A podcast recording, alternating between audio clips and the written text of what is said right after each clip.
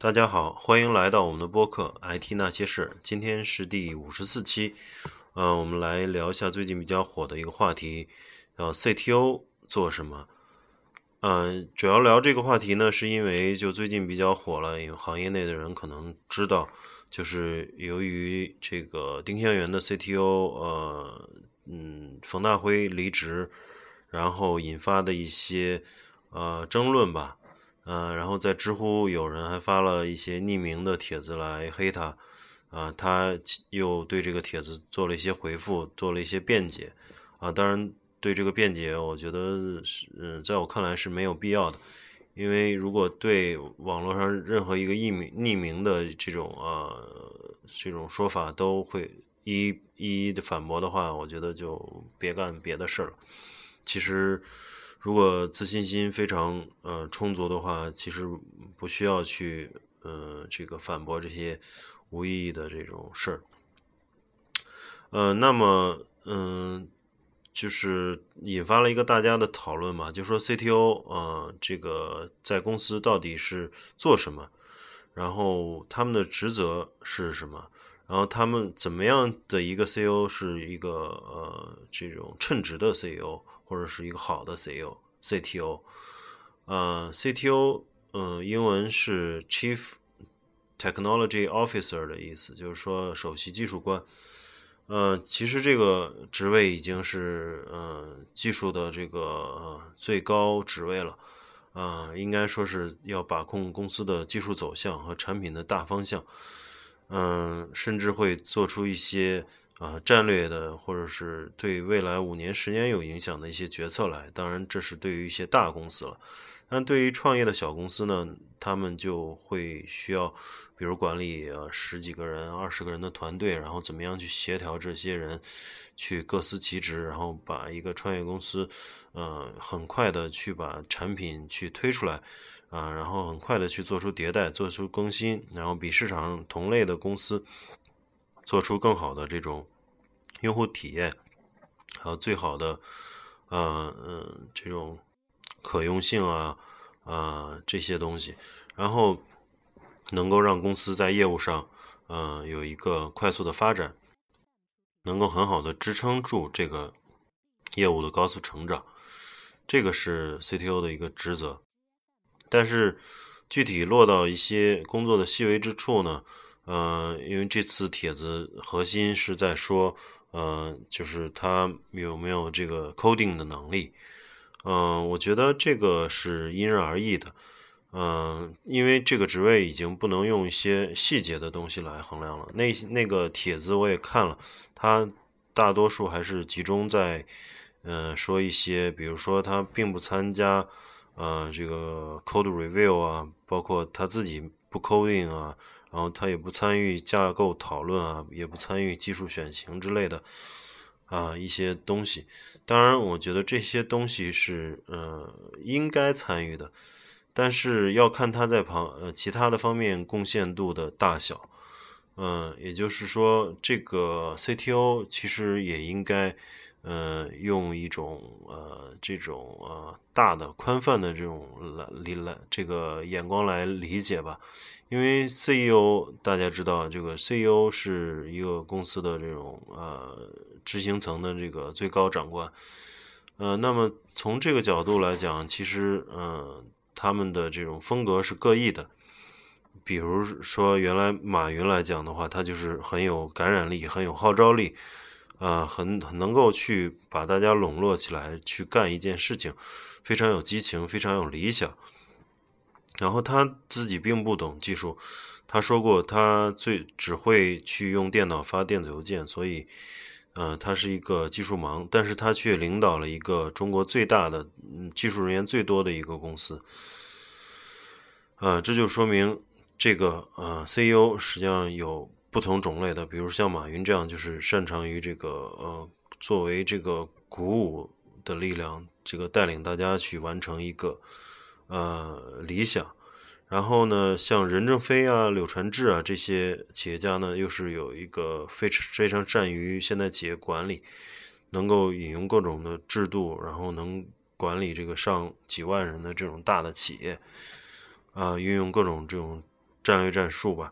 然后又懂呃又懂销售，然后懂得研发体系的构建，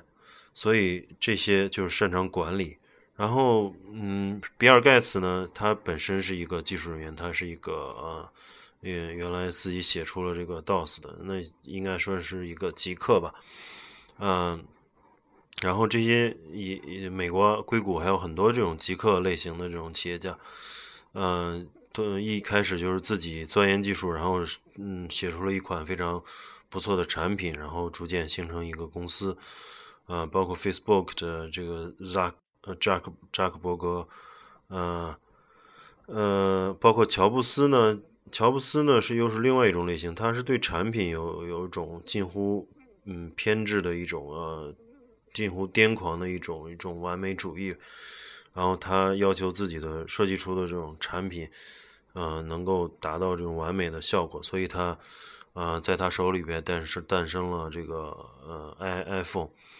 呃这个划具有划时代意义的这种产品，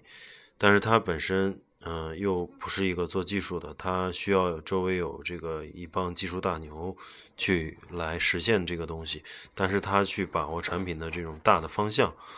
所以，嗯，作为 CEO，其实分为很多很多种类型。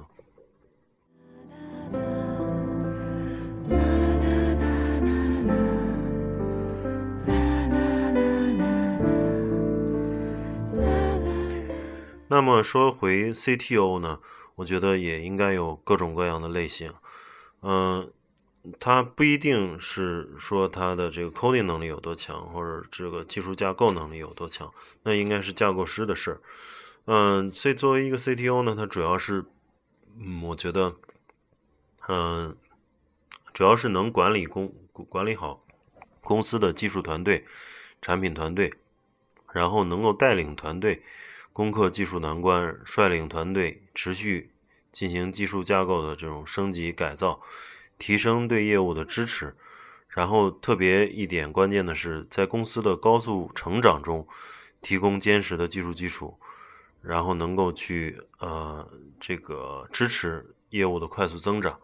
然后嗯，再再好一些的就是在业界形成影响力，那么就是一个很好的 CTO。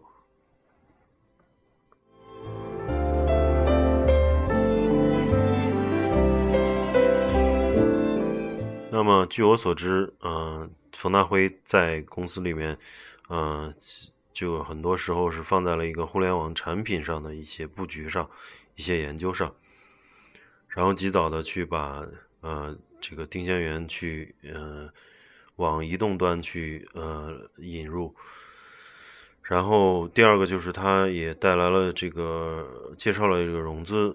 嗯，投资者然后融到成功融到了是这个数千万美元，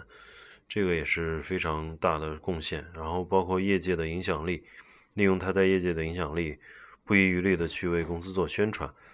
嗯，也形成了一个很强大的这种公关或者是市场效应。嗯，很多人都知道这个公司都是因为他。那么他在这方面非常擅长。他在那个呃，可能在 coding 的这种呃呃这种缺缺乏方面，就可以，我觉得是可以忽略的。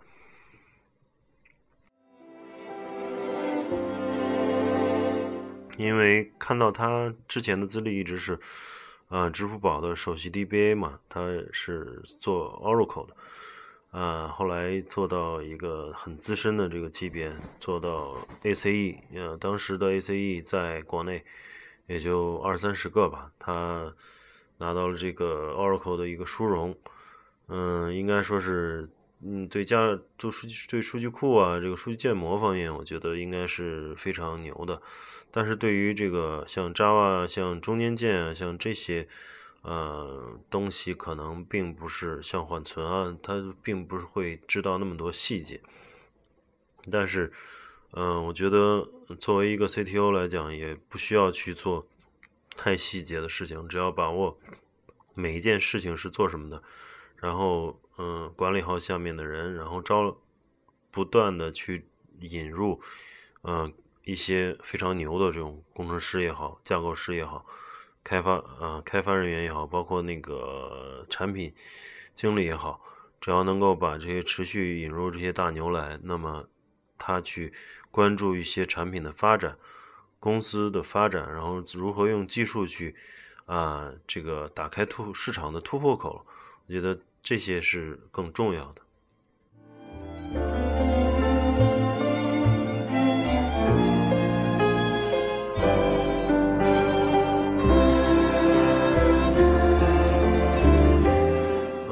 其实我觉得，嗯，比较难的是，就是在公司高速发展的情况下，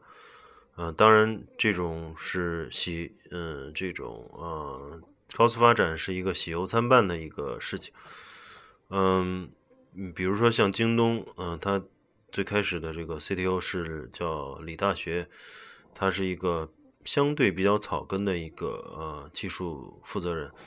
然后在京东高速发展的时候，他一直在去不断的去完善这个团队。但是当达到技术团队达到七八百人、一千人的时候，他也自己坦言，就是嗯，这个还没做好这种管理这么大团队的这种准备。嗯，其实也确实就是当呃网站发展到这种，或者是当业务发展到非非常快的话，就是。这可能就是在一两年内爆发出来一个强劲的增长力的时候，然后嗯，每一个部门都有一个爆炸式的增长，不论是人员啊，还有架构啊，还有技术的复杂度啊，还有业务的复杂度，都面临着各种各种挑战。在这个时候，实际上作为 CTO 是最呃最难熬的。当然，这种是也是有好处的，就是说至少你在一家非常有前途的公司。啊，成长非常快的公司里面，嗯，还有一种就是呃，停滞不前，嗯，一直是这个毫无起色。那么对于呃技术方面来讲，也没有太多的挑战。可能呃头半年所做的一些架构上的设计啊，努力，基本上一直能扛到啊两年、三年、五年，嗯，没有太大的这种发展。那么也会失去这个，失去这个这个挑战，失去挑战的这个意义，所以，嗯，这也是一个双刃剑吧。后来啊，据说京东请了雅虎的，啊，中国研发总监，中国的这个研发总经理，应该是管理过七八百人、一千人的那种团队的。呃，然后而且在技术上有一更深入沉淀的一个一个这个呃管理人员吧，然后这个换掉了这个李大学，然后包括阿里的这个王坚，嗯，他也是一个博士，然后嗯，当时就是他做的最重要的一个决策就是要发展这个云计算，啊，但当大家回过头来看。阿里最近几年最成功的呃两件事吧，一个是做了云计算，然后就像这个亚马逊一样，嗯，去，嗯，亚马逊本身是一个电商的网站，是一个类似京东的一个网站，当然由于，但是它由于这个投入大量的力量去做它的这个云计算，也 AWS，所以现在亚马逊的收入，嗯，大部分是来自这个云计算。它已经成了这个中国之外的市场第一大的这种厂商。中国国内呢，第一大的就是阿里云啊，阿里云就是为无数的中小企业去提供了这种呃云云的服务。就是原来创业公司需要去嗯建自己的机房，建自己用或者用 IDC 啊，或用主机托管啊等等等等，现在完全把业务都放在云上，而且云上面的服务越来越多。提供了各种各样的安全呀，还有 CDN 啊，还有反呃反 DDoS、CC，还有一些嗯虚拟化技术，还有一些容器技术啊，包括数据库服务啊、缓存服务啊，应有尽有，基本上是能够在阿里云上呃完成中小公司的呃呃一些 IT 基础设施的这种布局，而不需要去自己再去啊自己再去去购买服务器，然后养一支运维团队。嗯，这个都是嗯，应该说是看准了一个方向，然后发展出嗯嗯一个巨大的百亿级的市场，呃，阿里云现在应该是一个一个能达到这个百亿级的一个市场。嗯，然后第二件阿里看准的就是在金融上的布局，包括支付宝啊、余额宝啊，还有现在做的这个都归到这个蚂蚁金服里面。蚂蚁金服又是几百亿美元的一个估值，所以嗯，这两个板块嗯，是一个阿里现在能超越好多这个呃其他公司的，而且又有一个强劲增长的一个一个基础。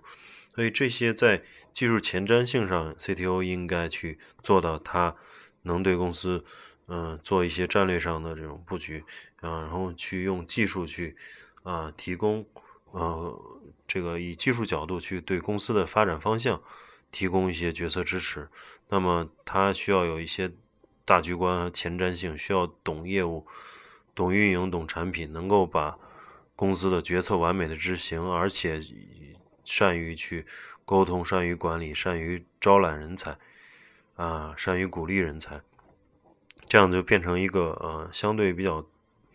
呃多面手或者是一个通才，他并不是一个专才。如果是专才的话，就是某个领域的架构师，那么是一个专才。嗯，有一天，这个在上周的一个技术领导力峰会上，呃。这个开心网的这个创始人程敏浩，嗯，在里面说，就 CTO 他定义是，嗯，在公司里经常是被看作是扛包的包工头，然后，嗯，CEO 觉得就是，嗯，一帮技术人员也说着这个不懂的技术语言，然后老是说这个难做那个难做的，经常给他们去压缩时间，然后就时间短，任务重。无法优雅的去实现，然后 CTO 需要跟公司管公司的管理层和 CEO 建立互信，建立理解，互相的理解，然后去站在公司发展的角度上去解决各个部门间合作的问题，啊，包括公司和外部的技术合作问题，然后在各方的这个利益中有所取舍，有所平衡，然后。